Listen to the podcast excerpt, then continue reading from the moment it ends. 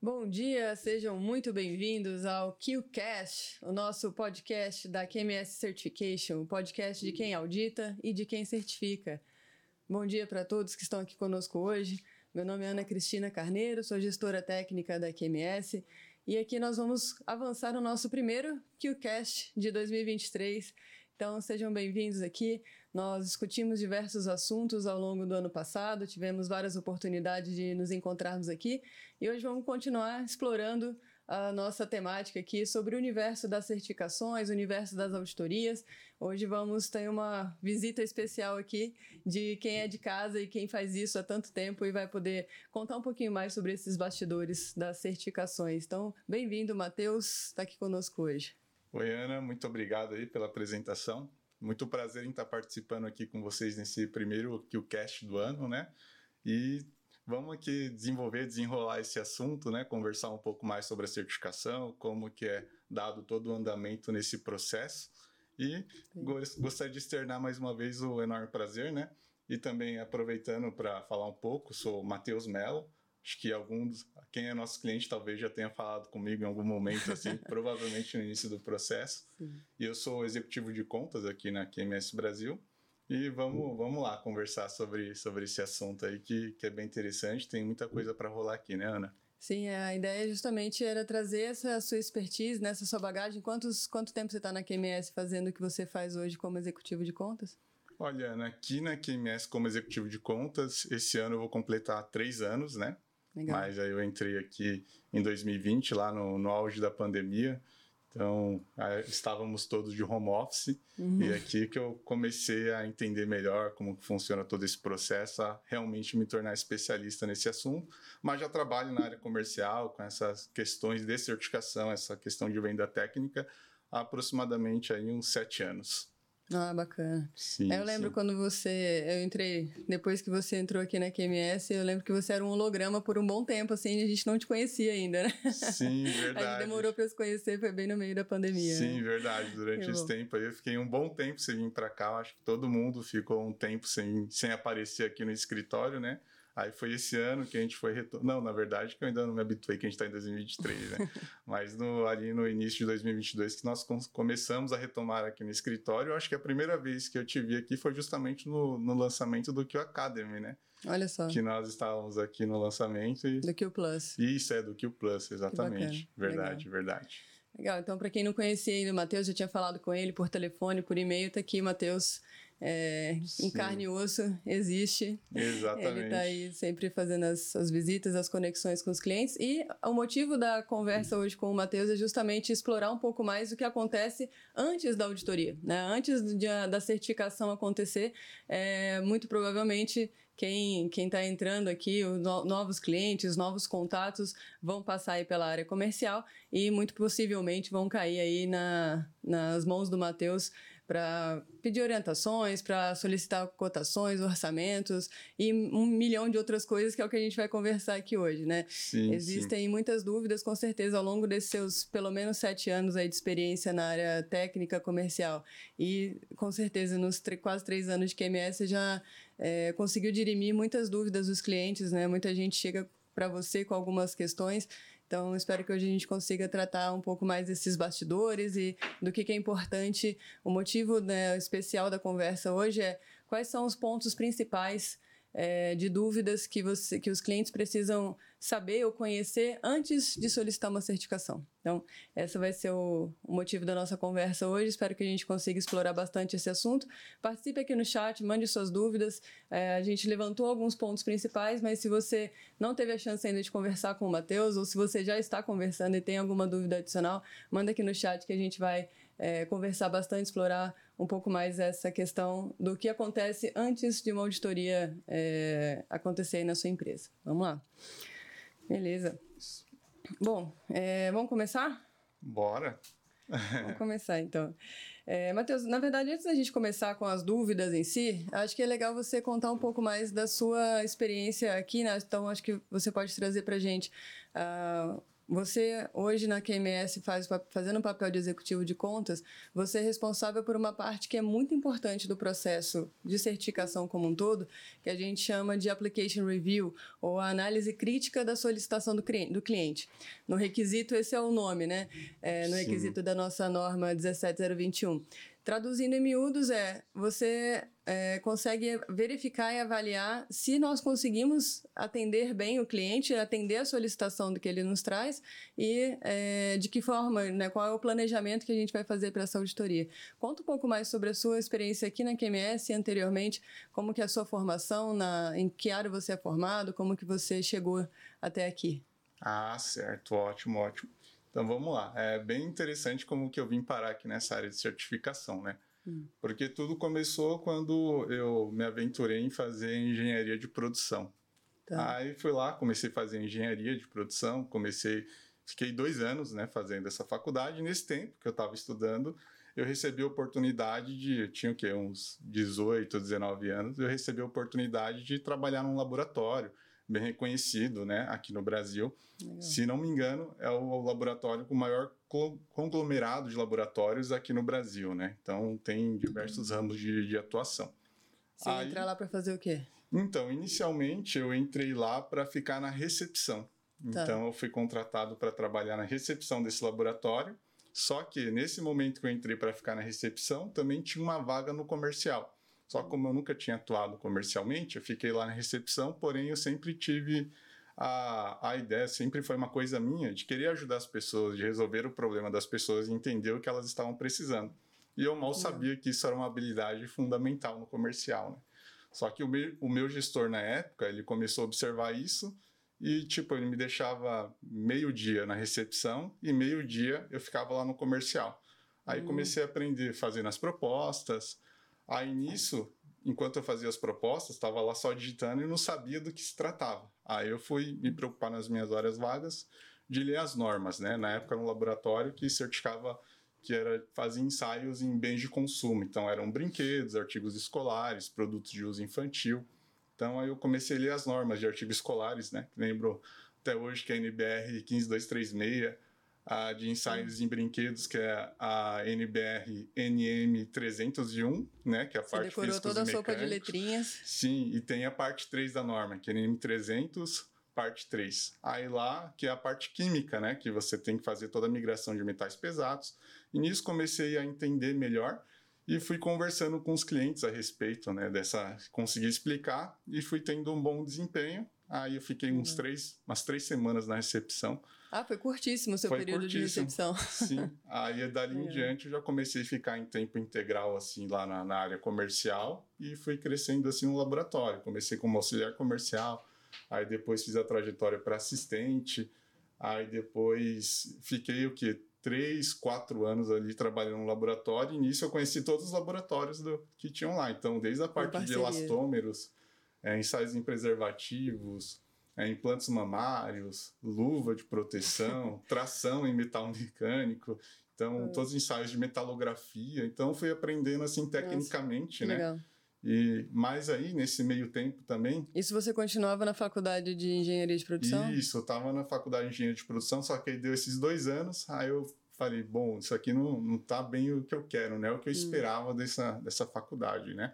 Que foi quando eu comecei a me interessar um pouco mais sobre investimentos, sobre economia. Hum. Aí foi que eu comecei a pensar em mudar de faculdade para entender. Eu queria entender como funcionava a estrutura de uma empresa. Tá? Tinha aquela toda empresa, estava fazendo tudo aquilo rodar, estava fazendo vendas, ajudando a rodar financeiramente a empresa, entrando serviços a serem emprestados, né? Sim. Então aí foi quando eu comecei a pensar em, entre economia e contabilidade.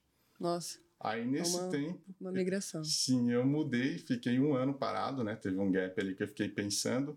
Aí eu falei: quer saber? Vou mudar e vou fazer contabilidade.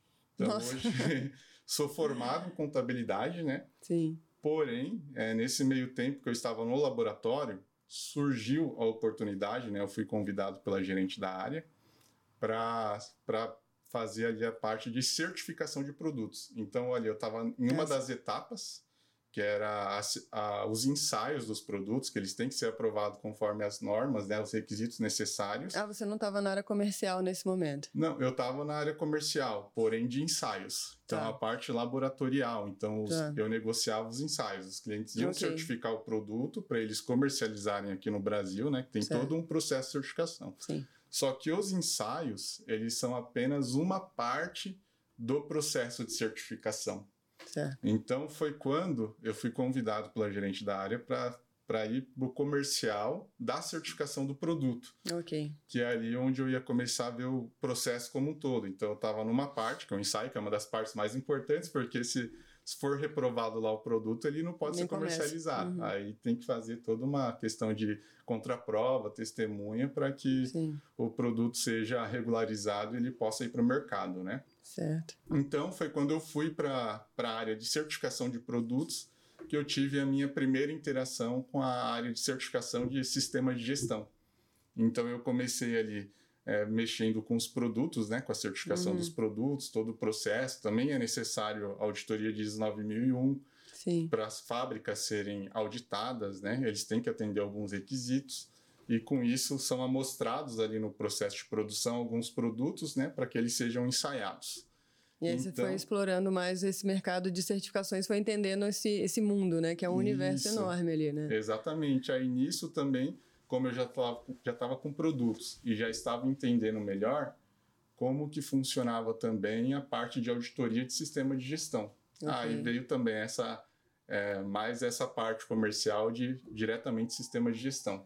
E é curioso, como que você é, correlaciona a área de vendas, essa área comercial, com uma área de contabilidade, né? Em geral, ou engenharia mesmo, né? As pessoas acho que tendem a pensar que o perfil de alguém que vai fazer contabilidade, por exemplo, não combina muito com o perfil de alguém que é bom em vendas. Como que você enxergava essa conexão? Sim, é porque. Enxerga eu, ainda, né? É, é porque assim, eu não ficava muito preso a estereótipos.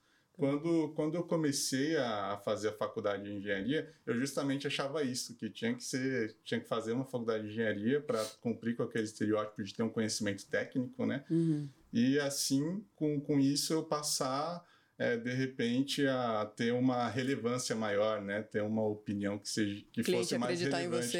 É, ter uma credibilidade, né? Certo. Só que aí, com o passar do tempo, eu fui vendo que, por exemplo, eu tive uma gerente que era ótima, excelente, e ela era tinha uma formação que não tinha muita ver, ela formada em biologia, por exemplo, e tá. era excelente em vendas, tinha um planejamento que eu aprendi muito ali com, com o tempo que eu fiquei com ela também, né? Entendi. Então, aí eu vi, bom, eu não posso ficar preso fazendo uma coisa que eu não estou gostando, só por conta de uma coisa que eu achava que era, né? Verdade. Aí foi quando eu fui vendo que o que o, os skills, né, que você as habilidades que você vai aprendendo no decorrer do tempo, elas são muito mais importantes do que o conhecimento técnico ali que você vai utilizar.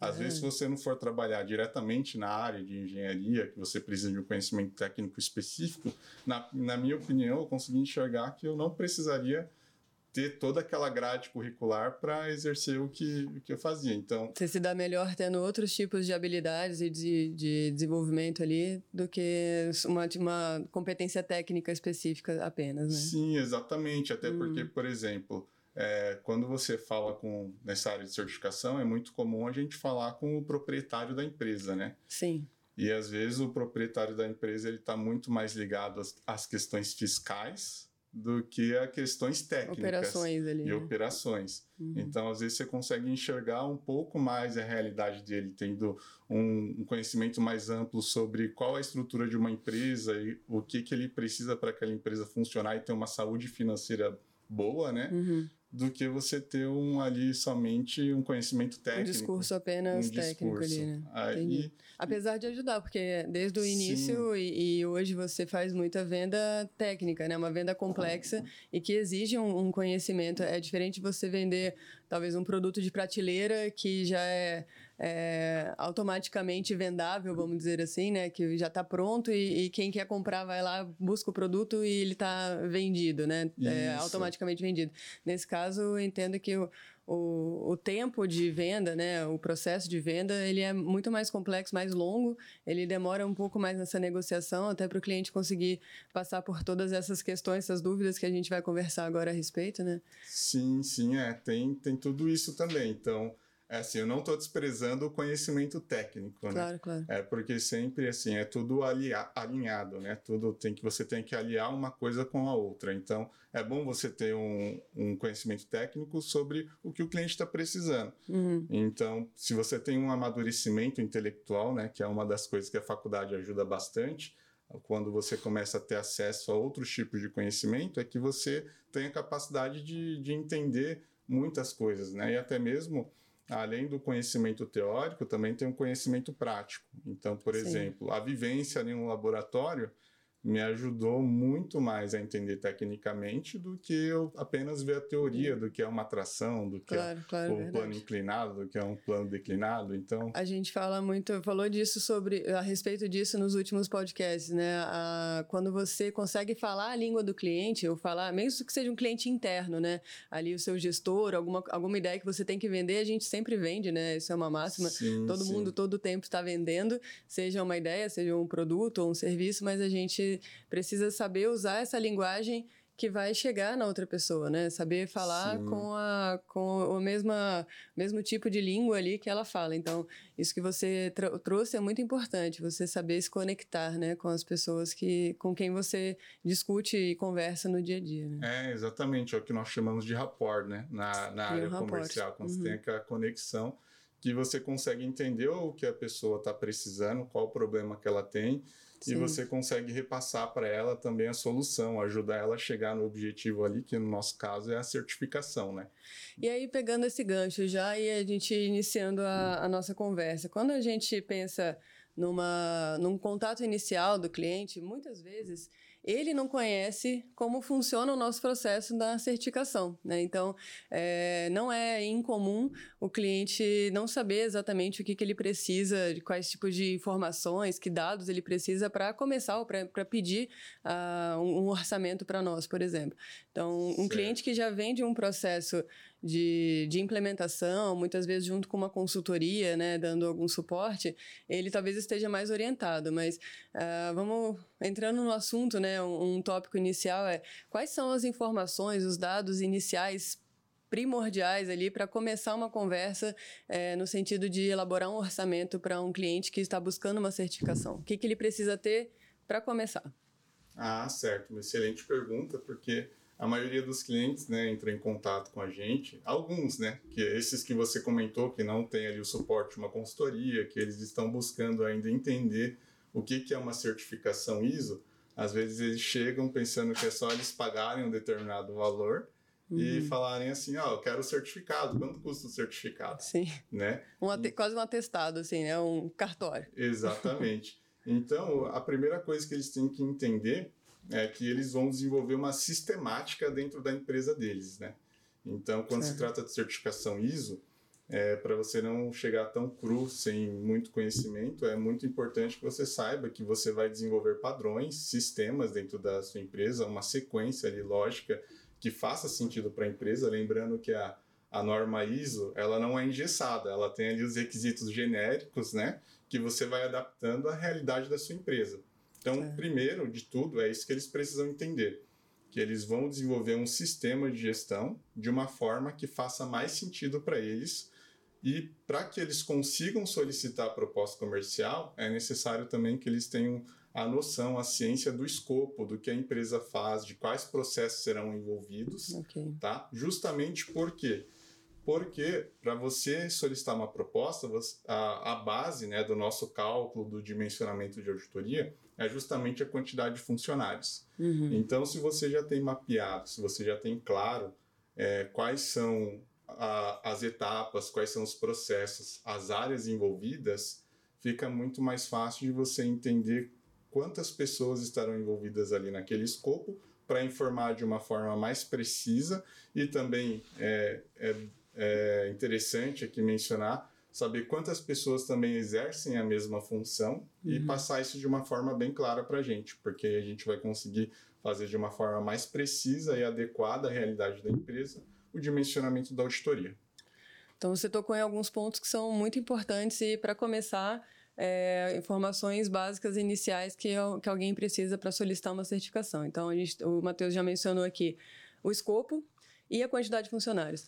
Por mais simples que pareça, o escopo é uma das principais, é o ponto de partida de tudo que a gente vai fazer, né?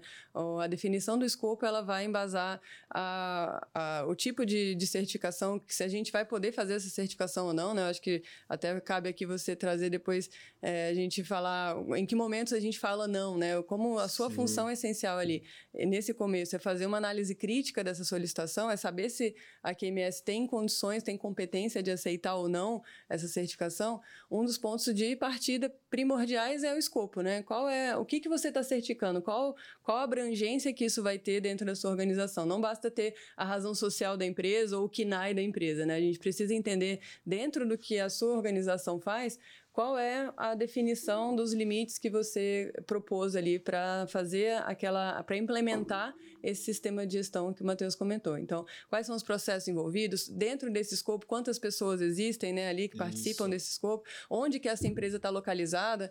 É... Também, quantos sites são envolvidos, né? Se vai ser só a matriz, se tem filiais. Com os endereços, Também é né? bem importante a gente ter essas informações e a quantidade de funcionários de cada uma das unidades que farão parte ali da certificação também. Onde que eles estão localizados e espalhados. Isso, exatamente. Então, para começar, quantidade de funcionários, endereço e escopo é o mínimo mínimo para a gente isso. começar a conversar. E para a gente definir isso, é interessante pensar no que você trouxe, né? A gente não consegue fazer isso quando você está começando uma implementação de um sistema de gestão.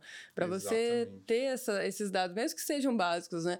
Você já precisa ter desenvolvido minimamente ali, enxergado o seu sistema de gestão, a abrangência e os limites que ele vai tomar, certo? Isso, exatamente. Senão fica algo bem desproporcional, né? Então, Sim. por exemplo, é bem comum, principalmente entre as empresas que buscam a certificação da ISO 27001 Hum. Então, por exemplo, tem uma empresa lá de telecomunicação. Tá. Aí a empresa tem 3 mil funcionários.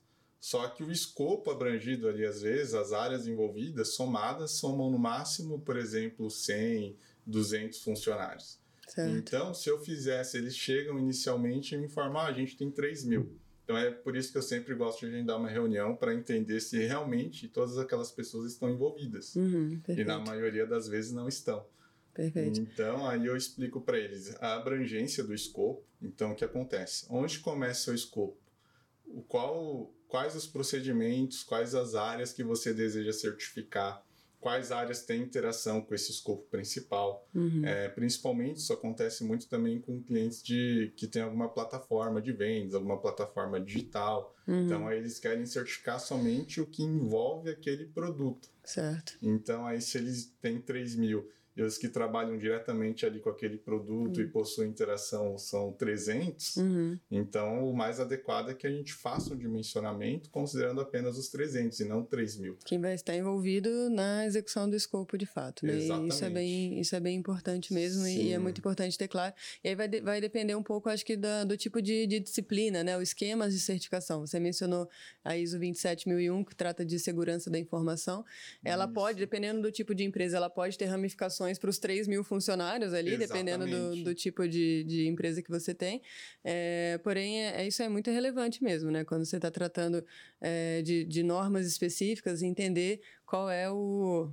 É, quais são as áreas, né? Onde que ela vai, vai abranger.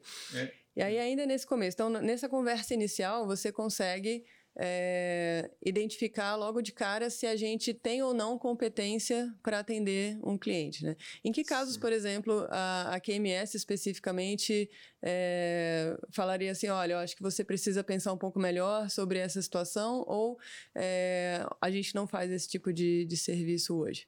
Bom, é, quando a gente É fala... fácil identificar isso de cara? Sim, sim, porque às vezes os clientes eles fazem umas perguntas que você vê ali que ainda estão meio desconexas, né? Com hum. clientes que já têm um desenvolvimento maior, que já tem uma que já tem mais experiências com essas normas ISO. Então, às vezes hum. chegam os clientes, dependendo da pergunta que eles fazem, do que eles da, de como eles nos no solicitam, né? Já dá para entender melhor que eles ainda não iniciaram a implementação. Ou uhum. quando eles falam que iniciaram, aí eu procuro é, fazer algumas perguntas, tá? Você já desenvolveu os procedimentos, já tem os controles, já fez auditoria interna? Uhum. Aí quando às vezes quando o cliente fala, ah, não, ainda não fiz auditoria interna ou ainda estou conversando com a consultoria, então aí já dá para entender que ele ainda está num, num estágio bem inicial ou que ele ainda não iniciou a implementação. Então, nesses casos que ele ainda não iniciou a implementação, a gente evita de mandar a proposta comercial já formalizada justamente para não gerar mais confusão com o cliente. Uma né? expectativa né? ali, é, né? Uma... Ele, vai redefinir muitas coisas, provavelmente, né? Nesse momento. Exatamente. Então, hum. o que, hum. que a gente faz? A gente fala, tá, me informa a quantidade de funcionários que você acha que vai fazer parte do escopo agora. Aí ele passa, a gente fala, ó, o valor aproximado vai ser esse. É uma estimativa, pelo Isso. menos, né? Mas conforme você for avançando com a implementação, com o desenvolvimento, quando o escopo já estiver mais claro, uhum. aí sim a gente vai conseguir formalizar uma proposta comercial e te passar as coordenadas definitivas para você seguir realmente com o processo de certificação. Sim. Então, justamente para evitar essa confusão que a gente vai indo por, por, partes, né? E a gente não deixa o cliente no escuro também, né? Isso é importante. Eu acho que muito, muitas vezes, uh, às vezes o cliente está querendo é, entender né, como é que funciona isso. Às vezes ele só quer, só precisa de, um, de uma orientação inicial e uma estimativa mesmo, um chute que seja, né, para conseguir colocar no orçamento para o ano seguinte e, e ver se isso faz parte aí da, vai, faz sentido, né? Ele, ele incluir no budget dele também, né? É, isso mesmo. Então, inclusive, né? Importante falando, não deixar ele sem, sem informação, né? É, falando até um pouco sobre o nosso processo de vendas como um todo, né? Nós temos nossa área de qualificação, que é feita pelo Nicolas, né? Inclusive, abro um parênteses aqui, é para convidarem ele para falar um pouco aqui também, né? Tá então, aí ele faz toda a qualificação do cliente, né? Então, na verdade, esse, esse processo inicial é, ele já faz essa triagem. Então, ele já busca entender se o cliente já iniciou a implementação, se ele já conhece como funciona a certificação das normas ISO, né? Porque vale ressaltar que é um ciclo de três anos. Aí você faz uma auditoria inicial, que aí são compostas de duas fases, né? Que é a fase 1, que é uma avaliação documental, e a fase 2, que é o que nós chamamos de uma auditoria mais prática, que é quando o auditor vai coletar as evidências objetivas, realizando as entrevistas, avaliando os registros, os controles da empresa, para que ele tenha todo um portfólio ali para constatar que a empresa realmente está operacionalizando o sistema de gestão que foi implementado e assim essa empresa ser recomendada a certificação. Certo. Então, tem toda essa, essa etapa que é necessário depois realizar as manutenções para que o certificado se mantenha ativo.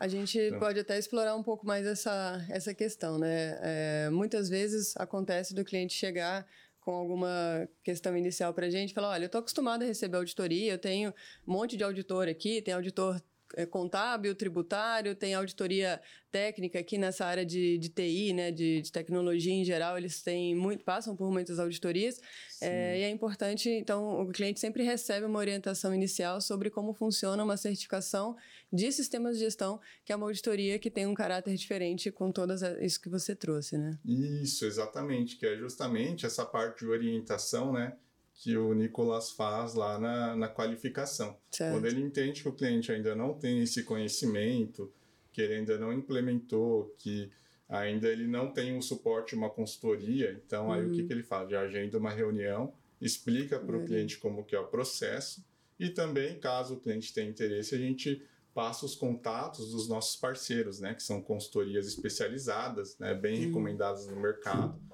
para que eles consigam ali ter uma noção melhor, formular um budget, é, considerando tanto a parte da implementação e também com a estimativa da certificação. Aí ele já vai ter uma ideia melhor do gasto total ali que ele vai ter com todo uhum. o processo para que ele obtenha a certificação. Certo. É, e, e, talvez caiba também nesse início, né, uh, uma questão como o Cid Santos trouxe aqui, né? Qualquer tipo de empresa pode ter a certificação ou é um bicho específico, né? Uhum. É, qualquer empresa, na verdade, de, vai dependendo do que o cliente escolher, né? Claro que qualquer empresa, as normas ISO, elas são, é, Cid, é, pensadas e direcionadas para qualquer empresa de qualquer segmento, em qualquer lugar do mundo, é a mesma norma para todo mundo, tá? Então, qualquer empresa pode obter certificação? Sim, desde que ela decida, né? Elas são voluntárias, você opta por seguir, um, um, por adotar um sistema de gestão que vai te ajudar a criar boas práticas em, alguns, em alguma disciplina específica, seja na gestão da qualidade, por exemplo, olhando para processo, para produto, olhando mais ali na, na área operacional, você pode pode olhar para uma disciplina, como a gente estava conversando aqui, é mais relacionada à área de segurança da informação. Então, quando a sua empresa se faz sentido para a sua organização é, adotar controles de segurança da informação, né, de TI especificamente, é, talvez faça sentido para você adotar. Né? Qualquer empresa pode? Qualquer empresa pode, mas nem sempre faz sentido uma empresa adotar algumas normas é, se isso não for relevante para a sua operação, para o seu dia a dia, se isso não vai te trazer dados, informações, se não vai te ajudar a fazer a sua empresa funcionar melhor. Né? É, então, é, é bem interessante é ter uma estratégia, né? Sim, com certeza. Então, quando a empresa tem uma estratégia para saber o que se adequa mais à empresa deles, e também tem muitas empresas que buscam para participar também de licitações. Sim, sem Então, dúvida. vai muito da demanda que o mercado gera, né? Uhum. Então, por exemplo, tem é, empresas multinacionais que elas solicitam para os clientes serem certificados. É, por exemplo, já vi caso de que a Microsoft solicita para os clientes representantes para os representantes delas aqui no Brasil, hum. para que eles certifiquem a 37001, hum. que, é uma, que é a norma de antissuborno, né? Justamente para que não, não tenham, para que eles mitiguem o risco de manchar o nome da Microsoft aqui para quem representa a marca deles. Então, sem essa certificação, é, as empresas elas perdem a autorização de vender ou de representar a marca da Microsoft aqui no Brasil. Uhum. Então, da, no, no mesmo caso, no outro, no outro lado da moeda, tem clientes que prestam serviço, por exemplo, de call center para eles. Uhum. Então, esses e que recebem dados de clientes. E essas empresas, elas têm que ter a certificação da ISO 27001, também Sim. já para mitigar os riscos de vazamento de informações uhum. e para que eles tenham todo esse portfólio de, de, de, procedimentos ali que, que eles consigam atender e demonstrar uma segurança maior para que aumente a confiabilidade daquela empresa que está prestando serviço de continuar prestando aquele serviço. Então faz parte da qualificação deles, é um pré-requisito ter a certificação. E aí, então, é, pensando em empresas desse porte, né, que imagino que sejam empresas que já estejam é, estruturadas e, e, e, estabelecidas no mercado para conseguir fornecer para uma empresa mais criteriosa, assim, é, muitas vezes elas são muito bem organizadas, mas elas não estavam pensando em obter uma certificação até que o seu o cliente delas exige, né? Então, Isso. exigência de mercado, claro que é uma, uma das principais demandas aqui para certificação, acho que a gente recebe bastante nesse caso. E, como você mencionou, existem etapas específicas para uma auditoria com fins de certificação em um sistema de gestão que é diferente de uma auditoria contábil, que se difere também de algumas auditorias técnicas, né? Então, Isso. só trazendo, só relembrando os passos que você trouxe, é, o cliente que, que tem interesse e intenção, a empresa que entende que faz sentido para ela é, implementar um sistema de gestão que, e manter uma certificação de um sistema de gestão é, com base em uma norma ISO, ela vai receber essas orientações aqui do nosso time comercial, com certeza, mas certamente ela vai precisar passar por algumas etapas. Então, como o Matheus mencionou, inicia-se com uma avaliação documental, né, uma análise documental para saber a completude de, de é, básica aí de alguns documentos que, que são parte de um sistema de gestão, que compõem ali as evidências de que um sistema de gestão existe, e depois uma auditoria de é, requisitos, de fato, né? Aí sim de sim. compliance, né? De, de, de avaliação se há conformidade ou não com os requisitos da norma de eleição. Então, a sua organização vai pensar que tipo de, é, de requisito ou que tipo de sistema de gestão faz sentido de acordo com o escopo, de acordo com o que ela faz, e aí, a partir disso, é, nós vamos depois de uma análise documental, é, o auditor vai até a sua casa, né, vai até a empresa e faz essa avaliação requisito por requisito da norma que você escolheu. E aí obtém ou não né, o, a recomendação para uma certificação.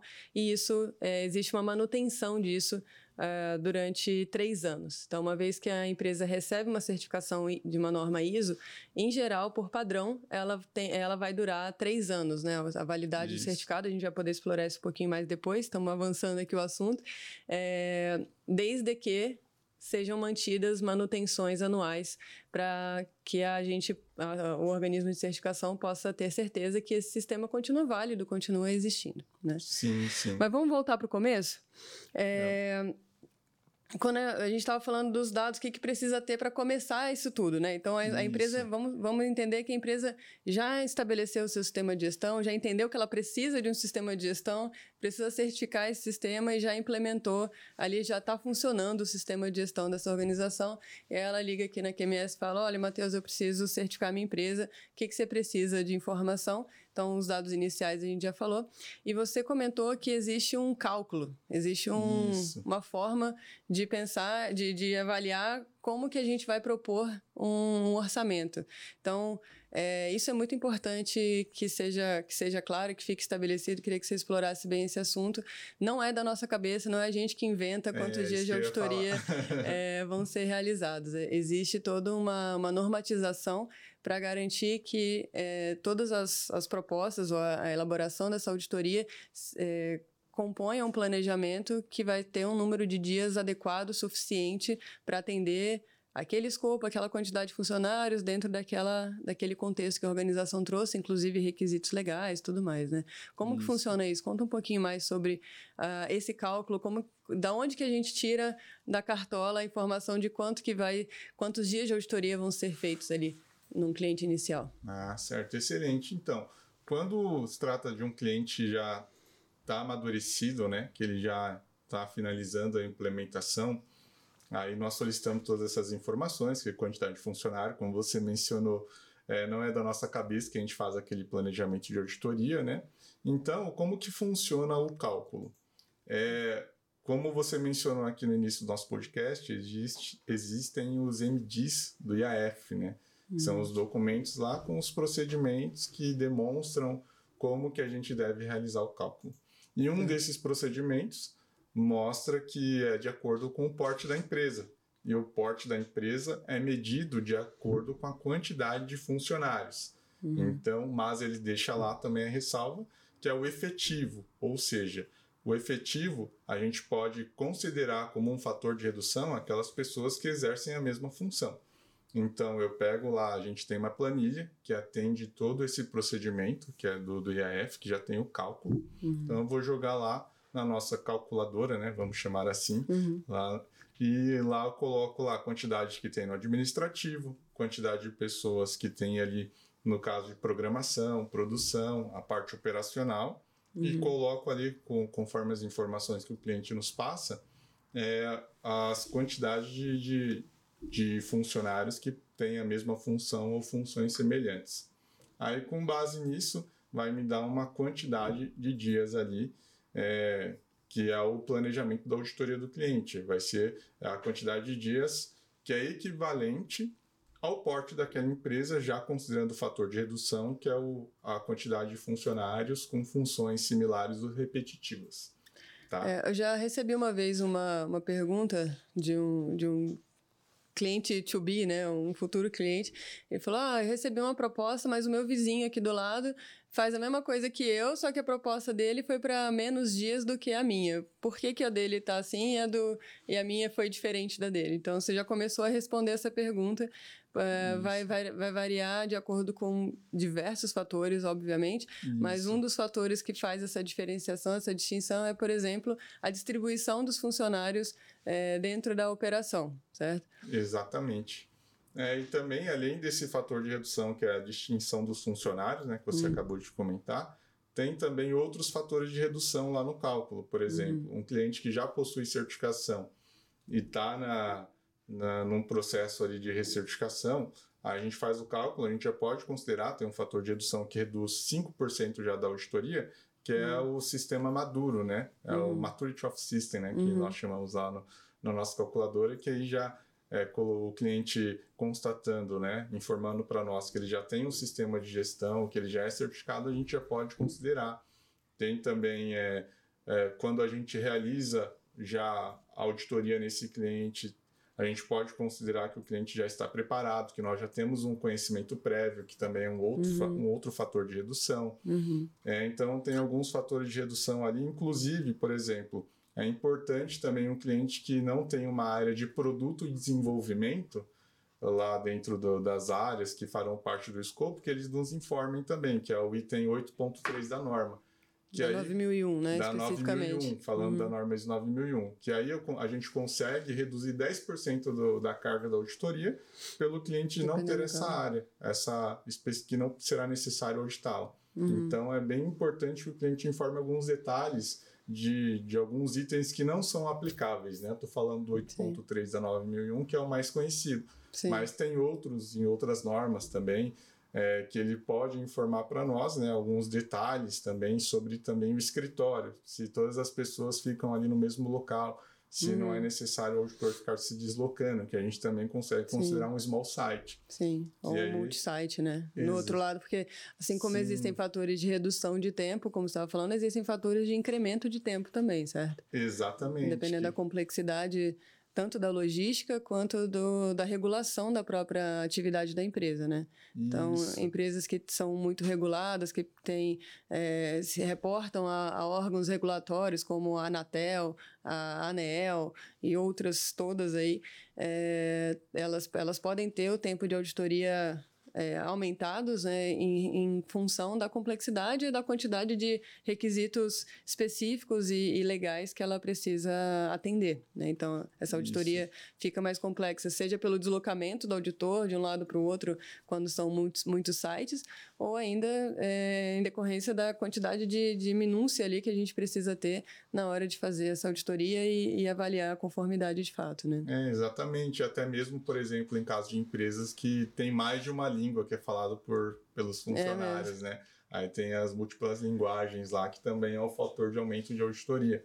Então é bem interessante a gente conseguir coletar com muita precisão todas essas informações, justamente para que a auditoria também seja feita com qualidade, né? Sem dúvida. Então, que é o que a gente preza aqui para a gente manter a credibilidade que a QMS tem no mercado, uhum. é justamente fazer tudo da forma mais adequada, de acordo com a mais próximo possível ali da realidade do cliente para que tudo tenha um bom andamento, para que o cliente fique satisfeito com o desempenho do auditor, né? E que Sim. o auditor consiga ali evidenciar tudo que ele viu que a empresa atende, porque a empresa tem um enorme trabalho ali para desenvolver todo um sistema de gestão para o auditor chegar lá e olhar superficialmente. Não, não, Aí não, não aí está meio que desprezando todo o trabalho que a empresa teve para desenvolver, né? Então é bem interessante que a gente faça tudo de uma forma adequada para que não fique um custo mais elevado do que o necessário uhum. e também para que o auditor tenha a, uma, a toda a qualidade, todo o tempo necessário ali para ele manter um bom desempenho ali durante a auditoria dele. Você tocou num ponto fundamental, né? Ter credibilidade e confiança no que está acontecendo é, é parte essencial de todo o mercado de certificações. E aí vale para a parte de laboratórios, vale para certificação de sistema de gestão. Todo esse mercado ele vive em função de confiança. Então, é, ter é, aceitação, acreditação, confiabilidade em tudo que está sendo feito é, passa por diversas etapas de tudo que a gente faz, né? Então, esse é um dos pontos. O dimensionamento da auditoria também é, conversa com isso, né? No sentido Sim. que, disso que você trouxe agora, o auditor precisa ter tempo suficiente para gerar confiança e credibilidade nele próprio ao tomar uma, uma decisão de recomendação de uma certificação e também para o cliente identificar que sim, aquele processo de auditoria foi eficaz é, e o auditor conseguiu avaliar com, com confiabilidade todo aquele, todos os requisitos que ele deveria estar atendendo. Né? Então, sim, sim, isso exatamente. é fundamental. Então... Mas sabe que uma, uma, uma, parte importante aí, você trouxe um ponto interessante também, é, é que o cliente entenda, e é importante vocês terem muita clareza disso, que todas as normas, ou pelo menos a grande maioria das normas, não vou dizer todas, mas boa parte delas, é, tem uma tabela de dimensionamento de, de, auditoria. Então, nenhum organismo pode tirar da cartola a quantidade de dias ou chutar a quantidade de dias. Ah, na auditoria interna também? Não, auditoria interna, você pode usar ah, essas tabelas de referência como uma, um norte para você fazer o dimensionamento da sua auditoria interna, mas estou falando especificamente de auditorias de terceira parte, tá? Auditorias com fins de certificação por um organismo de terceira parte. Então, o Matheus trouxe aqui, mencionou, para as normas ISO 9001, 14001, 45001, existe um MD, um documento mandatório do IAF. O IAF, a gente vai explorar um pouquinho mais essa questão da acreditação, mas ele é o Fórum Internacional de Acreditação, ele que é, traz todas as diretrizes para toda o, todo esse mercado de certificações, então ele gera alguns, alguns documentos de referência aos quais nós somos obrigados, enquanto organismo de certificação acreditados, a, a utilizar. Então lá, MD5, né, o, o documento mandatório número 5, está disponível lá no site do IAF, é público, não é nosso documento, não é a gente que inventa e nenhuma outra, nenhum outro organismo de certificação, né?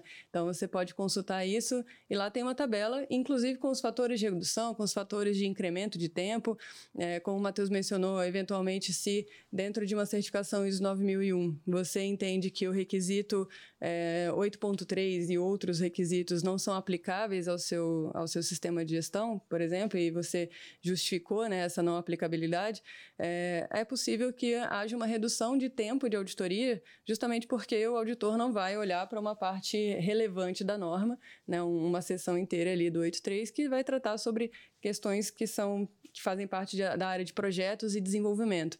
Então, se no seu escopo projetos e desenvolvimento não é, faz parte, é mais fácil você é, você não precisa incluir isso e aí a gente consegue ter um, uma, uma, possibilidade de redução de tempo. A gente que inventou isso? Não. Né? Ah, essa, tudo que a gente faz é normatizado, tudo que a gente faz tem um documento de referência internacional, então não é, não é da nossa cabeça. Tem né? procedimento para tudo, né? Tem procedimento para tudo, ainda bem. É, é. E não só para nós, né? Então, isso Sim. não estou falando exclusivamente aqui do, da QMS Certification, é, nesse caso, estou falando de organismos de certificação acreditados em geral. É, aqui só respondendo rapidamente a, a, o Bruno. Bruno, 9001 ainda é campeã de certificações? Ainda é, no mundo inteiro. Isso é um, um, dado da ISO Survey. A ISO mesmo faz uma pesquisa anual com a quantidade de certificados que foram emitidos no mundo. É uma estimativa, pelo menos, porque poucos organismos respondem à pergunta, mas sem dúvida, a ISO 9001 é carro-chefe de todas as certificações, é a norma das normas, como, no, como sim, o Neifer fala aqui. É, ainda é sim. No entanto, outras normas vêm galopante ali no, no, no na, na seguindo a 9001, essas que a gente mencionou, o Matheus trouxe aqui, não por acaso, são as que estão na cabeça dele aí todo o tempo. A, ISO 27001, Sistema de Gestão de tá Segurança da Informação. Impressionantemente, né? Uhum. Acho que depois da LGPD começou a ter uma demanda mais significativa, né, para isso. Da LGPD e também da pandemia, né? Que também. muitas empresas começaram a adotar mais o home office, né? Pronto. É, começaram a se preocupar mais com essa segurança, ainda mais com essas notícias que a gente começou a ver de grandes empresas que tiveram o seu sistema hackeado, né? E tiveram que pagar grandes quantias para tê-los de volta. Então, Verdade. Então, isso também chamou muita atenção para essa parte de segurança da informação. Fundamental hoje em dia. Né? Sim, fundamental. Outra norma que vem atrás ali é a ISO 37001, que trata de sistema de gestão anti-suborno.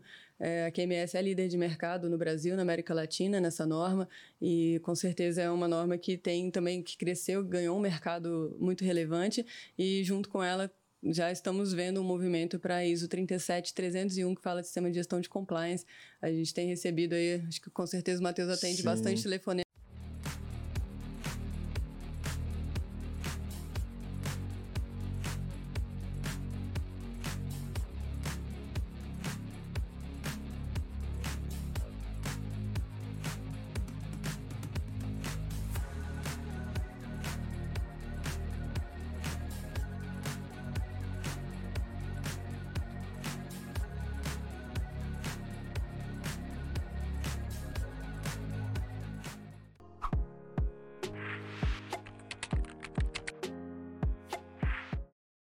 Olá pessoal, voltando aqui, tivemos um pequeno problema técnico nos nossos bastidores aqui, mas já foi resolvido. Vamos retomar nosso assunto aqui, nosso papo. Bem-vindos de volta, vamos seguir.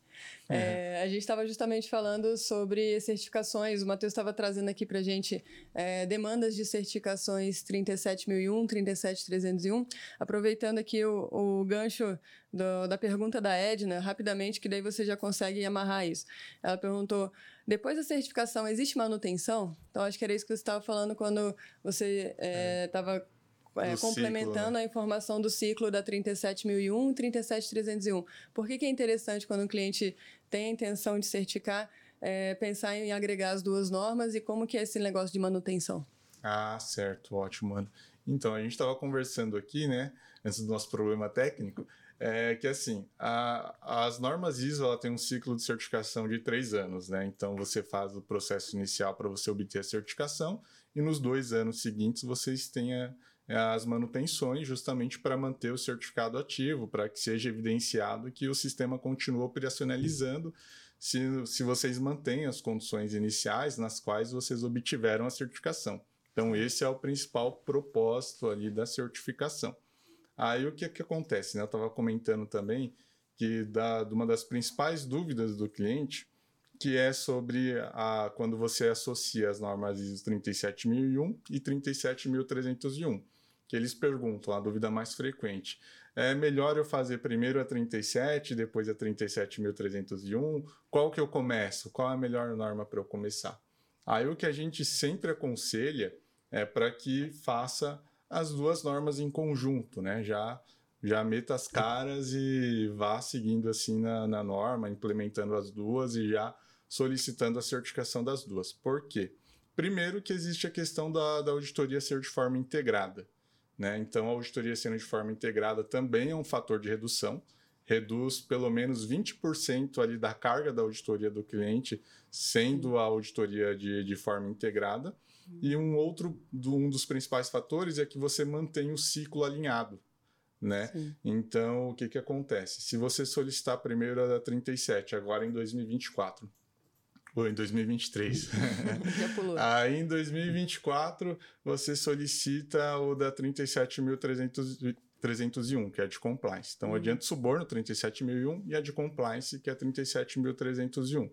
Beleza. Aí o que acontece? Você, enquanto você já vai estar na primeira manutenção da 37.001, a 37.301 vai estar no processo inicial de fase 1, fase 2, ou seja, os ciclos estarão desalinhados, né? Então, hum. isso, algumas empresas demonstram que tem uma dificuldade muito maior de controlar, né, de gerenciar o sistema de gestão da certificação quando eles estão desalinhados, porque dá muito mais trabalho. Você perde muito tempo, né? Porque você vai ter ali uma carga de auditoria de uma norma, depois a de outra. Uhum. E quando elas estão integradas e no mesmo ciclo, ali você consegue aproveitar melhor esse tempo, você consegue otimizar a auditoria, né? Sim. Então a auditoria consegue ser até bem mais construtiva e sem contar as facilidades que isso traz para a empresa. Isso é um ponto importante não só na questão de praticidade ali da, de como esse ciclo vai acontecer, mas também questões financeiras, né? De que existe um impacto com relação ao dimensionamento da auditoria. Quanto mais dias de auditoria, é, maior vai ser o impacto financeiro né, dessa, desse investimento. Então, é, talvez isso seja importante deixar claro também que é, quando você faz o cálculo do dimensionamento nessa na calculadora, usando todas as normas de referência que existem, cada uma aí para seu seu sua disciplina, é, dentro do, do que é o planejamento, o programa de auditoria, né, como a gente chama, quando nós vamos calcular a quantidade de dias, não vai ser só para esse primeiro ano, a gente vai calcular a quantidade de dias que seria para uma auditoria inicial, para as manutenções e para a recertificação. Né? O ciclo de auditoria Isso. termina com uma recertificação.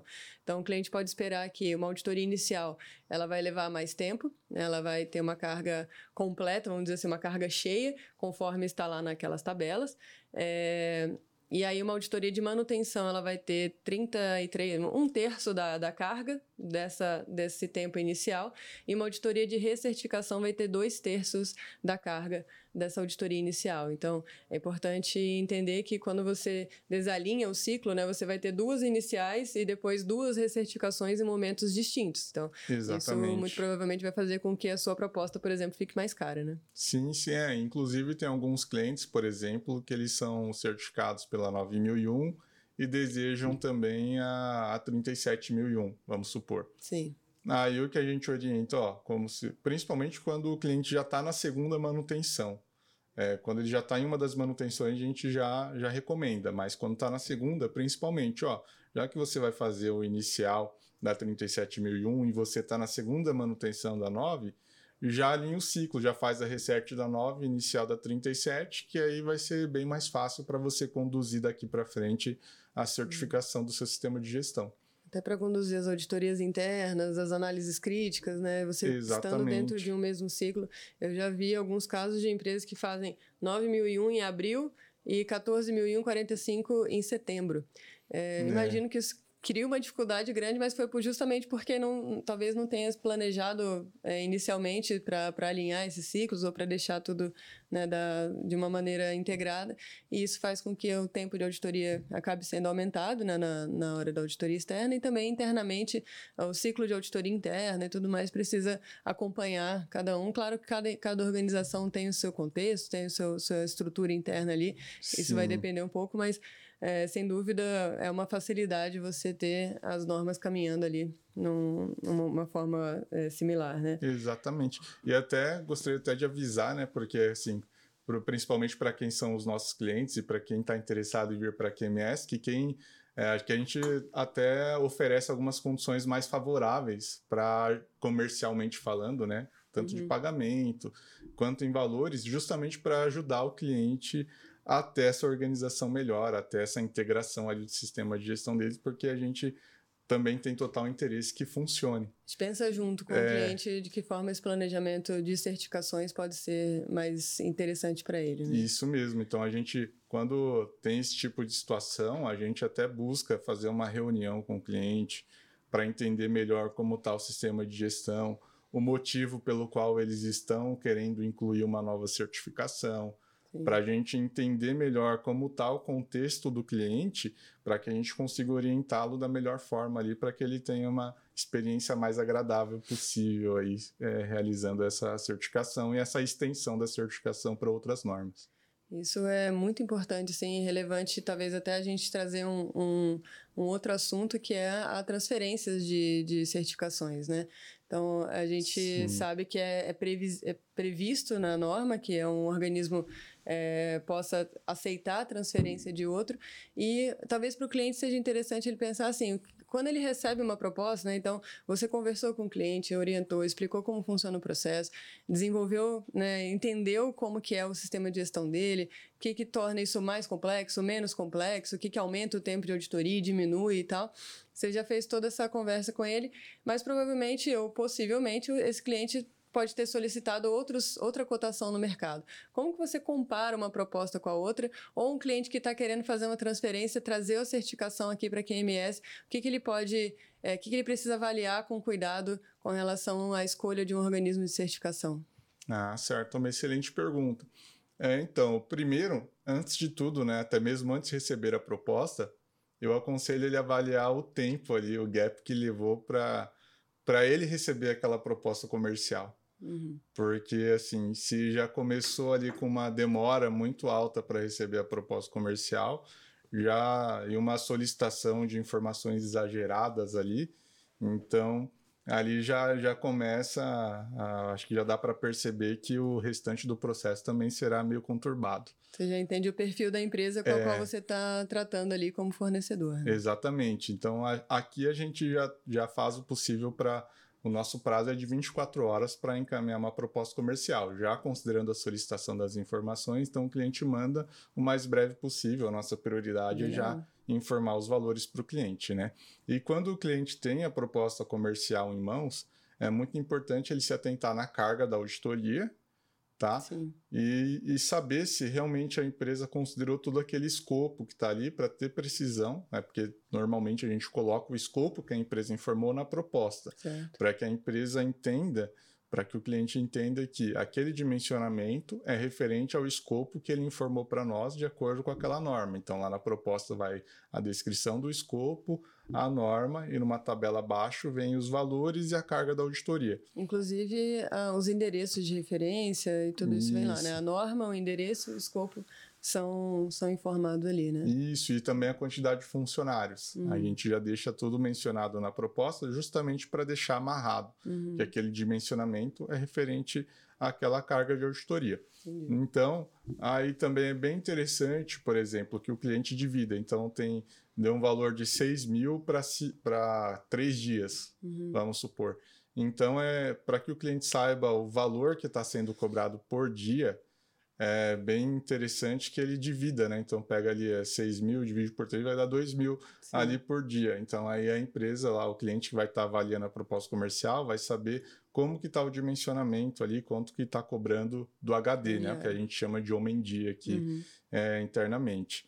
Aí, mesmo se uma proposta tiver com uma quantidade de dias um pouco maior do que a outra, aí ele já vai ter uma noção melhor ali para saber quais são a qual o valor do dia, o valor uma unitário que está sendo básica, cobrado para aquela auditoria.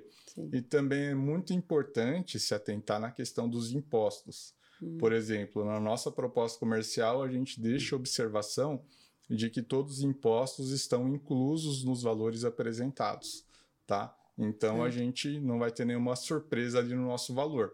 Então Sim. tem algumas. Tá lá, não tem letrinha miúda. Exatamente. alguns outros organismos eles não deixam os impostos inclusos. Então ali você vai ver no primeiro momento vai estar um valor ali meio diferente, um pouco menor que o outro. Então é bem importante se atentar nessa questão. E uma prática de mercado também é que, por exemplo, quando um cliente vai receber uma auditoria, o auditor tem que se deslocar até a empresa. Aí nesse deslocamento tem os pedágios, tem alimentação. E então. É e... importante o cliente se organizar nesse sentido também, né? Saber isso. Que, que isso vai ser um custo adicional é, agregado ali ao custo que está previsto, né? Exatamente. Inclusive, nós deixamos na nossa proposta comercial ali é, uma, uma observação também de despesas, dizendo que as despesas com locomoção, alimentação, hospedagem, quando necessário, pedágios, não estão inclusos nos valores apresentados. Uhum. Então, de uma forma bem resumida, é bem interessante que o cliente avalie criticamente a proposta comercial para que ele consiga enxergar tudo que está incluso nos valores apresentados e o que não está incluso, Sim. tá? Porque às vezes é muito comum também o cliente ter essa dúvida de que ele recebeu ali a proposta comercial, aí depois eles falam, ah, mas tem os custos de deslocamento, tem hospedagem. Sim, Sim aí tudo isso tem que ser considerado ali no, no orçamento. E se você já quiser um valor global, é importante já informar também no início que vocês já querem que o deslocamento esteja incluso, mas assim, é, vocês acabarão pagando um valor um pouco maior, porque a gente vai ter que fazer uma estimativa e deixar uma gordurinha ali, né? Então, não, a gente não sabe muitas vezes de onde vai ser o deslocamento, qual vai ser o auditor que vai ser selecionado naquele caso. Tem muitas variáveis ali, né? Então, realmente. É, é, um, é um, uma variante ali que talvez não seja. É, não, é, não é comum, né? Mas é Exatamente. É, o mais relevante é entender que vai existir um, um custo de deslocamento que está previsto, é, os valores e tudo mais previsto em contrato, tudo pré-acordado adequadamente, né? Certo, certo. É, então, o mais recomendado é que o próprio cliente ele gerencie todas essas essas questões de deslocamentos, Sim. de hospedagem e passagem aérea quando necessário. Sim. Porque aí ele consegue ver o que é mais em conta para ele e até ele consegue agilizar, ter mais noção do que está acontecendo e evita uhum. surpresas uhum. ali do, no percurso do caminho. Um valor agregado muito, muito importante aí que eu não posso deixar de, de trazer com relação a essa questão de é, comparação de propostas é com relação à acreditação. Né? Existe um selo muito relevante, importante no mercado, que é o selo da acreditação. Então, é, é muito difícil, é, é, impossível você comparar uma proposta de, uma, de um organismo de certificação que é acreditado e um que não é acreditado. O que, que é isso, né? A gente tem outros podcasts falando sobre isso. É, vamos, vamos conversar Sim. sobre isso é, mais para frente também aqui no nosso QCast. E acho que eu queria aproveitar até agora é, para a gente fazer um, um, um, teaser a respeito de acreditação, nós temos uma aula na Q Class, uma Q Class no nosso programa de assinaturas, que é o Q Plus, que fala um pouco mais sobre esse mercado de certificações, gestão de imparcialidade e sobre essa questão da acreditação. É, vamos, vamos disponibilizar aqui para vocês conhecerem um pouquinho melhor como funciona esse universo da acreditação e a gente volta com a nossa conversa é, tocando de volta nesse assunto a respeito de como a acreditação faz diferença no dia a dia e na escolha do seu organismo de certificação. Você já se perguntou como funciona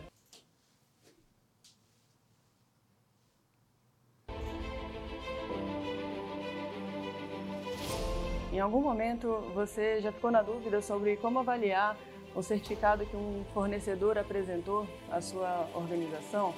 Ficou preocupado sobre Quais pontos eu devo checar? Posso aceitar esse certificado? Ele é válido? E também, você já pensou alguma vez sobre quais são as formas que uma certificadora tem para garantir a sua imparcialidade ao longo desse processo? Meu nome é Ana Cristina Carneiro, sou coordenadora técnica da QMS Certification. Vem comigo que ao longo dessa Q-Class nós vamos conversar a respeito do universo da acreditação e da certificação.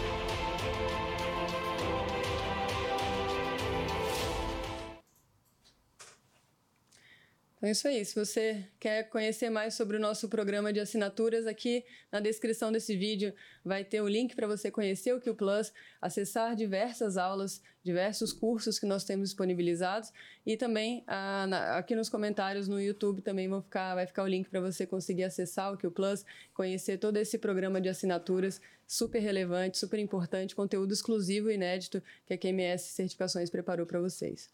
Bom, só voltando a respeito do assunto de acreditações, né? Por que, que isso é importante, como que isso é relevante, como que você vê, se é como você descobre, né, se uma certificadora possui acreditação ou não. A acreditação ela é o selo de validação, de reconhecimento de uma certificação em nível internacional. Então, aqui no Brasil, nós temos um organismo de acreditação brasileiro, que é o CGECRE, né, do Inmetro, relacionado ao, ao, Inmetro. É, esse é uma, um, um dos organismos de acreditação que faz parte de uma rede de acreditações que, que está associada ao IAF. Então, existe uma cadeia, e nessa Q-Class vocês vão poder conhecer um pouco melhor sobre isso. Uh, existe um fórum internacional ao qual diversos organismos de acreditação estão ligados no mundo. Então, no, aqui na QMS nós possuímos duas acreditações, temos a acreditação de um organismo americano e temos também a acreditação pelo Inmetro, é, desde que o organismo de acreditação ao qual a sua certificadora faz parte, né, esteja faz parte do acordo multilateral de reconhecimento mútuo dessas dessas acreditações em nível internacional do IAF, é, essas certificações elas têm a princípio a mesma validade. Tá? Então, aqui na, na QMS nós utilizamos ambas as, as acreditações, dependendo da situação, a gente vai é, selecionar um acreditador ou outro. O mais importante é que isso é o que vai dar credibilidade e reconhecimento internacional ao seu certificado. Então, uma vez que você é certificado pelo, pela QMS em uma norma com acreditação, todas, todas as normas certificáveis né, possíveis vão ter o selo dessa acreditação. Isso vai fazer, é, demonstra para o cliente que o seu certificado é válido e reconhecido em qualquer lugar do mundo e é válido e reconhecido por um organismo de certificação que também passa por, por processos de auditoria, né? Isso que é interessante o, o todo mundo conhecer. Os organismos de, de, de, certificação, como a QMS, eles também são regulados de alguma maneira, né? A gente também sofre, sofre auditoria, a gente também passa por avaliações, a gente também recebe auditores aqui, a gente também tem gente vendo o nosso processo, avaliando se a gente está atuando de acordo com a nossa norma de, de certificações.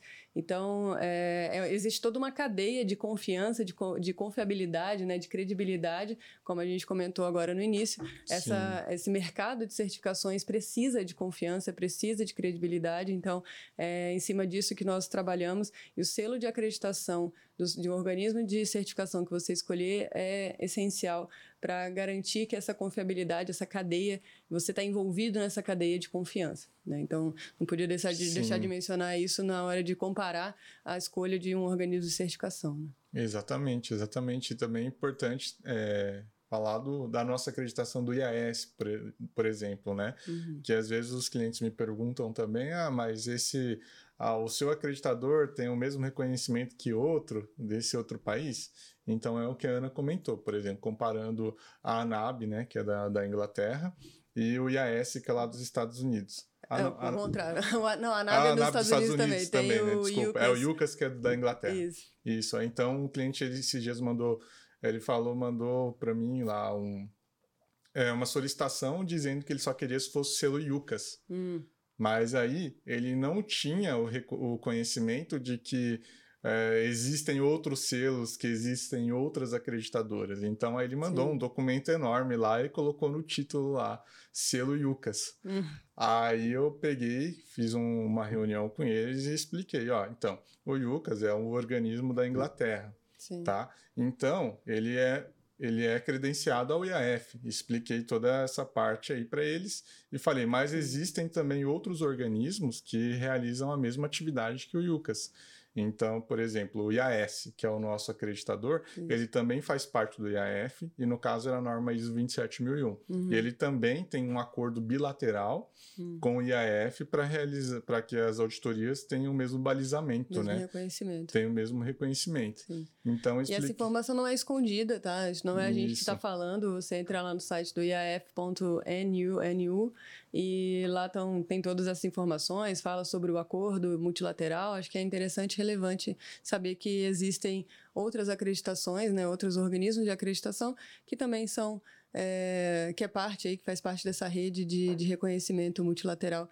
É, isso é, todo, todos os que participam ali não invalidam né, a, a sua acreditação, pelo contrário, né? todos têm um acordo tácito ali de um reconhecer o outro, inclusive num processo de transferência de organismo. É, se, um, se existe, se você, a sua empresa hoje é certificada por um outro organismo que tem acreditação, vamos dizer, da UCAS, é, você pode transferir para a QMS e nós vamos, uma vez que esse certificado é acreditado e você contempla todos os requisitos que existem né, para fim de transferência, é, você, a gente passa a aceitar essa certificação como válida, entendendo que ah, o organismo anterior também passou pelos mesmos processos de verificação, trabalhou da mesma forma como nós vamos trabalhar de acordo com a, a norma de certificação, que é 17021. Né?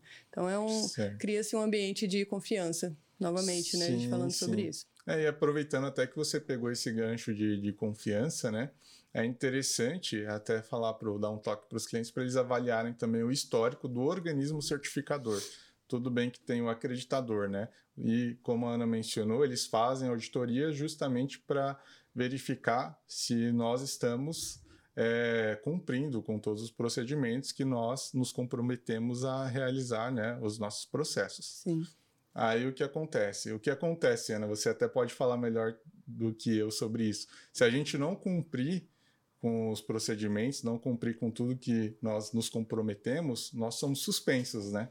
Sim. Então aí a gente perde a nossa. Nós não, né? Os é... outros, a gente não. Não, é, tô falando. a... tô então ocorre o risco de perder a, a, nossa validação, a nossa acreditação para realizar as, as, auditorias. Então é importante Sim. quando vocês forem buscar um organismo que vejam um histórico também. Porque Verdade. verificar se esse organismo já houve alguma suspensão assim no, no, histórico deles. Porque aí se já houve alguma Sim. suspensão.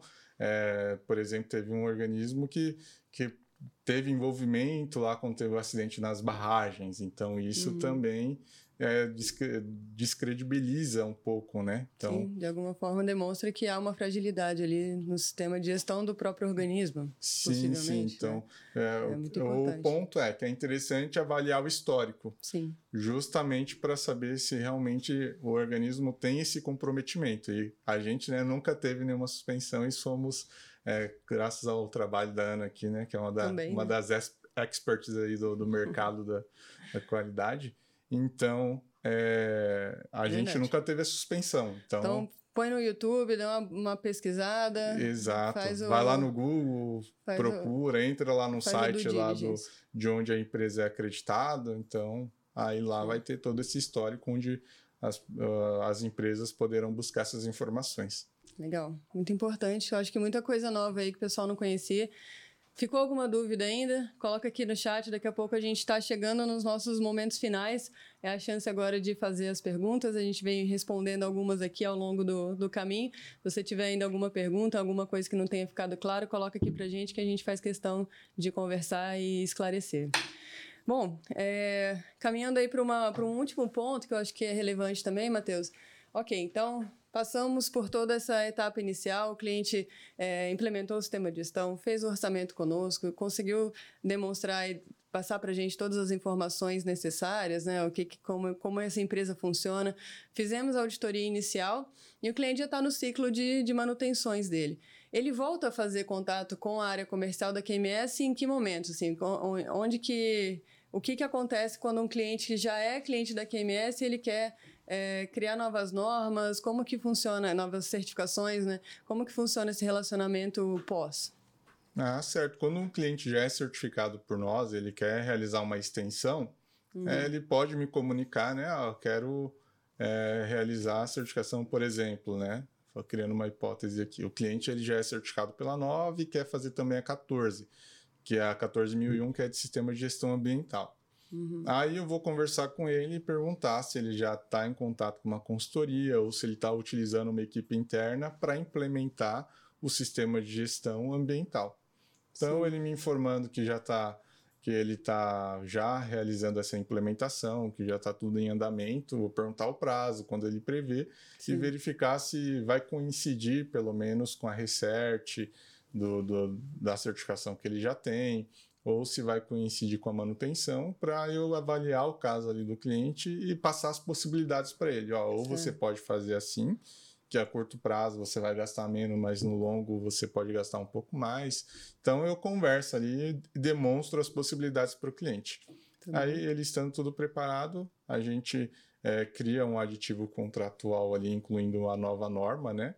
E a gente segue o fluxo normalmente da, da certificação do cliente. Então, casos em geral que, que, que exigem novas, novos contatos comerciais, em geral é uma extensão de uma certificação que já existe, a, a, a, a inclusão de novos sites, talvez, ou Isso. alguma expansão né, nesse sentido, ou a inclusão de novas certificações, é, que é o mais comum de acontecer. O cliente certificou em uma e depois ele acaba entendendo que isso é importante e acaba adotando novas normas ali, né? E aí ele isso. manda um e-mail comercial arroba qmsbrasil.com.br, vai chegar em você. Isso, exatamente. Ou direto no meu e-mail também, que é o mateus.melo.qmsbrasil.com.br, ou me chamar no WhatsApp, não sei se vocês colocaram aí uh, os dados todos. Vou aí. O, o cliente consegue é, entrar em contato comigo, aí eu já passo todas as orientações, tudo certinho para eles no menor prazo possível.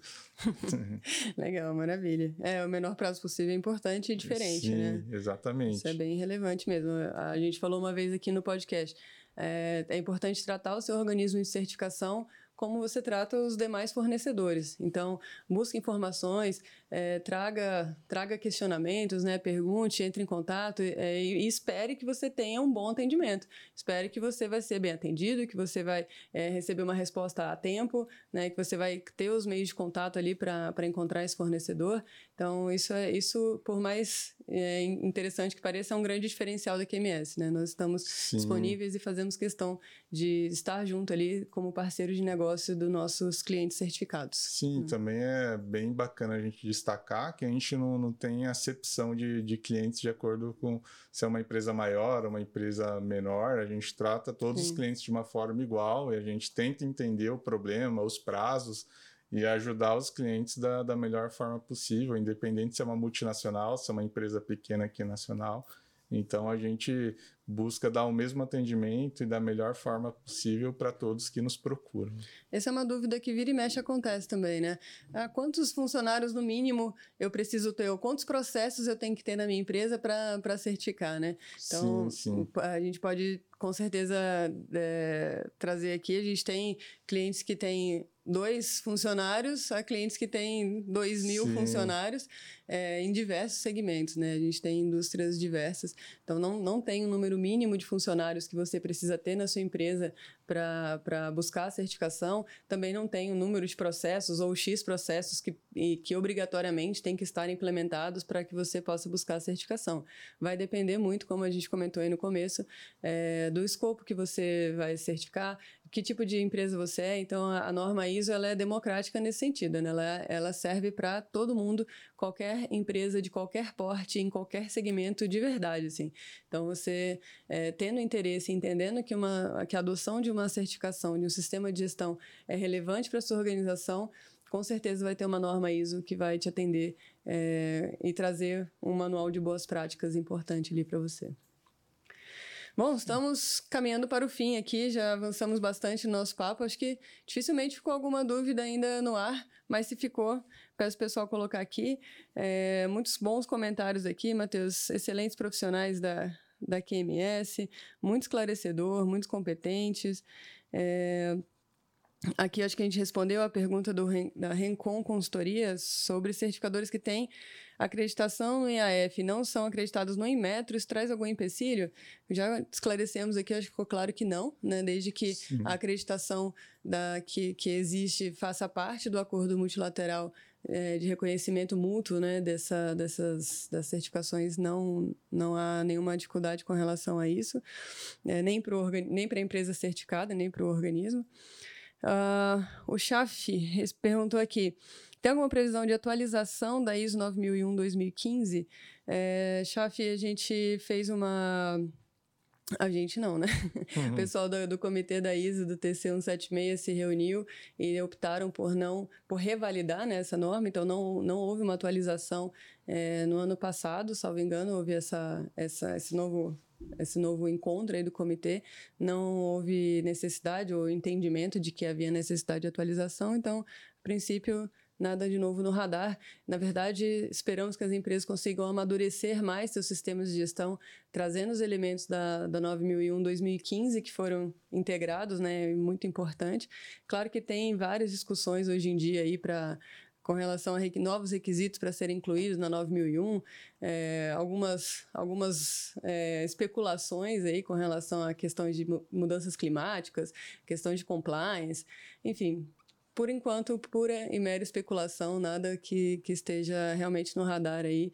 É, então, não houve e, por enquanto, não existe previsão para isso, tá, chave? É, acho que é isso, né? Bastante. O, o Márcio Salles perguntou: Matheus, para eu falar com você, o contato é remoto ou presencial? Como é que funciona essa parada? Sim, geralmente é, a gente faz o contato remoto, né? Mas se for necessário presencial, a gente pode, se for aqui em São Paulo, principalmente, a gente consegue conversar assim para ir presencial, ou se quiser vir até o nosso escritório também. Sim, portas abertas. A gente consegue agendar, sim, a gente consegue conversar sem problema é. nenhum. Em geral, para uma, um, uma, um orçamento inicial. É, a gente faz uma que... call mesmo via Zoom, assim, uhum. então já, já ajuda bastante. Em geral, então, atende, né? Já atende. Geralmente os clientes saem bastante satisfeitos e bem esclarecidos, Sim. porque a gente consegue até utilizar bastante recursos visuais, né? Uhum. Então, principalmente para os clientes que estão iniciando, eu gosto de mostrar para eles o, o organograma do ciclo PDCA que ah, aí é. é separado por cada seção da norma ali, tudo que eles têm que desenvolver, desde o escopo, as políticas, Você partes dá uma aula interessadas. De certificação. É, eu demonstro já toda a estrutura que o cliente precisa ter para ele receber a auditoria de para ele ter uma uhum. noção assim de, de como tá o de em que pé tá o sistema de gestão dele, de como tá o amadurecimento. Que bacana. Então, com esses Legal recursos assim já já facilitam bastante. O Sandro Quintaúna perguntou: existe um prazo médio para obter a certificação? Assim, o que a gente é, o que a gente comenta é que depende do porte da empresa, né? Então, da quantidade de funcionários, da quantidade de processos, porque aí a empresa vai ter que implementar. Uhum. É, em média, a implementação da, de uma norma ISO 9001 é de aproximadamente seis meses né? É, dependendo do porte da é, empresa, até um ano aí, isso, pode ser, né? Exatamente. Ou três meses. Exatamente. É. E dependendo, por exemplo, uma norma ISO 27001 e 37001, ela já demora mais um pouco. Já vi empresas Sim. que, quando já tem uma estrutura, em até oito meses ela já consegue desenvolver tudo. Uhum. Mas empresas sem estrutura, já vi também casos que demoraram dois anos para desenvolver toda a documentação necessária, para envolver todos os processos e conscientizar a empresa, né? Que é importante Sim. também. É, vai depender muito do ponto de partida dessa organização, né? Exatamente. Então, se, a, se a organização já tem processos que funcionam é, de uma maneira sistemática, todo mundo já se conversa, já existe um mapeamento, já tá, as atividades são, de, são definidas, você já tem indicadores daquele sistema de gestão que, que te dão dados, né? E você já toma decisões baseadas nesses dados. Se você já tem um costume de fazer uma análise crítica na direção, né? De conversar a respeito de assuntos que são relacionados à, àquela área em especial. É, se você já faz uma avaliação de contexto da sua organização, planejamento da sua organização, tudo isso, independente da norma que você escolher, é, já vai servir de base para você é, iniciar a implementação de um sistema de gestão. Então, se você não faz nada disso, né? Se você vai começar do, do nada, do zero mesmo, é uma, uma, uma empresa talvez sem um gerenciamento mais, mais é, profundo ou mais profissional, aí talvez você vai ter um pouco mais de trabalho no sentido de estruturar tudo isso para garantir que você vai conseguir obter essa certificação num tempo hábil razoável, né? Mas a auditoria, em geral, é a parte mais simples, mais rápida da, de Sim. todo o processo, né? Ela é lá a ponta, como vocês puderem, puderam perceber. É a ponta do iceberg. A, né? a organização vem se preparando, vem se organizando e, por fim, quando ela se sente preparada, quando esse sistema de gestão está implementado de fato, é que ela vai buscar a certificação apenas como uma, uma validação, né? como um, um suporte ali, um reconhecimento de que todo esse esforço, todo esse trabalho que foi feito e essa, essa adoção de novas práticas é, foi a, a, realizada de forma adequada, né, apropriada, e se não foi, quais são os pontos de melhoria? A gente sempre espera que uma auditoria é, agregue valor no sentido de melhorias possíveis para o seu sistema de gestão. Pode contar com isso, com os auditores da QMS. A gente espera, é, nos apontamentos de não conformidades, conseguir trazer é, propostas de melhoria para o seu sistema de gestão e é, obtendo a certificação, a gente vai manter nesse ciclo esse contato anual, pelo menos anual, em geral é anual, né? Mas a, a, empresa pode, pode optar por outros. Sim, é, tem semestral também. Né? Aí tem. Aí a, mas vai de acordo com a particularidade. A maioria prefere anual mesmo. Só é quer ver o auditor uma vez por ano é, mesmo, exatamente. né? Tá bom demais. Sim, sim, que é o então padrão, né? Até. E Sim. também vale a pena ressaltar né, que um bom termômetro para saber se a empresa está já preparada para receber a auditoria de certificação é se eles já estão próximos de realizar a auditoria interna ou se já realizaram a auditoria interna. Sim. Porque aí você vai ter os apontamentos da auditoria interna, onde você já vai saber se como que tá, se tem alguma não conformidade que foi identificada internamente, se vocês já deram esse tratamento, se tem Perfeito. algum ponto a ser implementado ou a melhorar, tá? Então, tendo a auditoria interna, os resultados da auditoria interna, e você tendo todas essas informações em mãos já te dá uma segurança maior para você solicitar a certificação. Fundamental. Bom, Sim, bom ponto. Exato. Beleza, Matheus. Chegamos aqui ao fim de mais um podcast, podcast número 14 hoje. Olha que beleza. Olha só, hein? É, você gostaria de pedir que você agradecer primeiro, foi muito esclarecedor. Acho que todo mundo pôde buscar bastante informação, trazer bastante informação aqui para os nossos clientes e futuros clientes, né? E gostaria de, de pedir suas considerações finais aqui, sua dica final é, para quem está buscando uma certificação, para quem precisa de mais informações sua, suas considerações finais, por favor. Assim, a minha principal orientação né, para quem está querendo implementar uma norma é que realmente avalie o contexto da empresa, né? Tenha calma, porque não é uma coisa de, de uma hora para outra, para que seja feito um processo que ele seja otimizado, porque existe um preconceito de que as normas elas ingessam o sistema da empresa. Então, isso necessariamente não é uma regra. Dá para você implementar uma norma, implementar processos sem engessar a empresa, sem deixar os processos travados. Pelo contrário, né? Que vão ajudar Exatamente. a sua empresa a funcionar melhor, mais Para que né? otimize. Né? Justamente, por é. exemplo, a 9001, ela é uma norma que ela busca auxiliar você a, a melhorar os processos, você melhorar até a, a ponta lá, que é quando você entrega o produto ou o serviço para o cliente. Então, a principal dica é que é, ao invés de ficar buscando coisas, assim, você até pode fazer é, um, avaliar uma outra empresa, fazer um benchmarking de como uma outra empresa fez, mas que você não deixe de olhar para como é o seu contexto, de como isso pode ser aplicado da melhor forma para a realidade da empresa. Fundamental. Isso é o mais fundamental. E vai lá Sim. com calma, avaliando os processos, fazendo tudo certinho, implementando.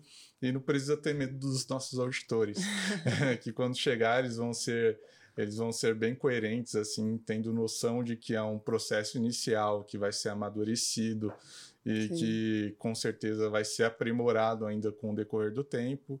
Então pode ir sem medo, é só fazer tudo certinho que não tem segredo nenhum, não é nenhum bicho de sete cabeças conseguir a, a certificação. A cereja do bolo é escolher a QMS como parceiro de certificação e Exatamente. a gente espera poder ajudar vocês. Sim, sim. Muito obrigado pela companhia, obrigada Matheus, obrigada a você que esteve conosco aqui nessa manhã, mais um podcast. Caso tenha mais dúvidas, acesse aqui os nossos links, os dados de contatos meus, do Matheus, estão aqui no, no, link do descritivo abaixo. Venha conhecer mais sobre a Q Plus também, o programa de assinaturas da QMS. Com certeza você vai encontrar muita coisa boa lá. Obrigada pela companhia, bom dia, até mais, até a próxima. Mais pessoal, tchau, tchau.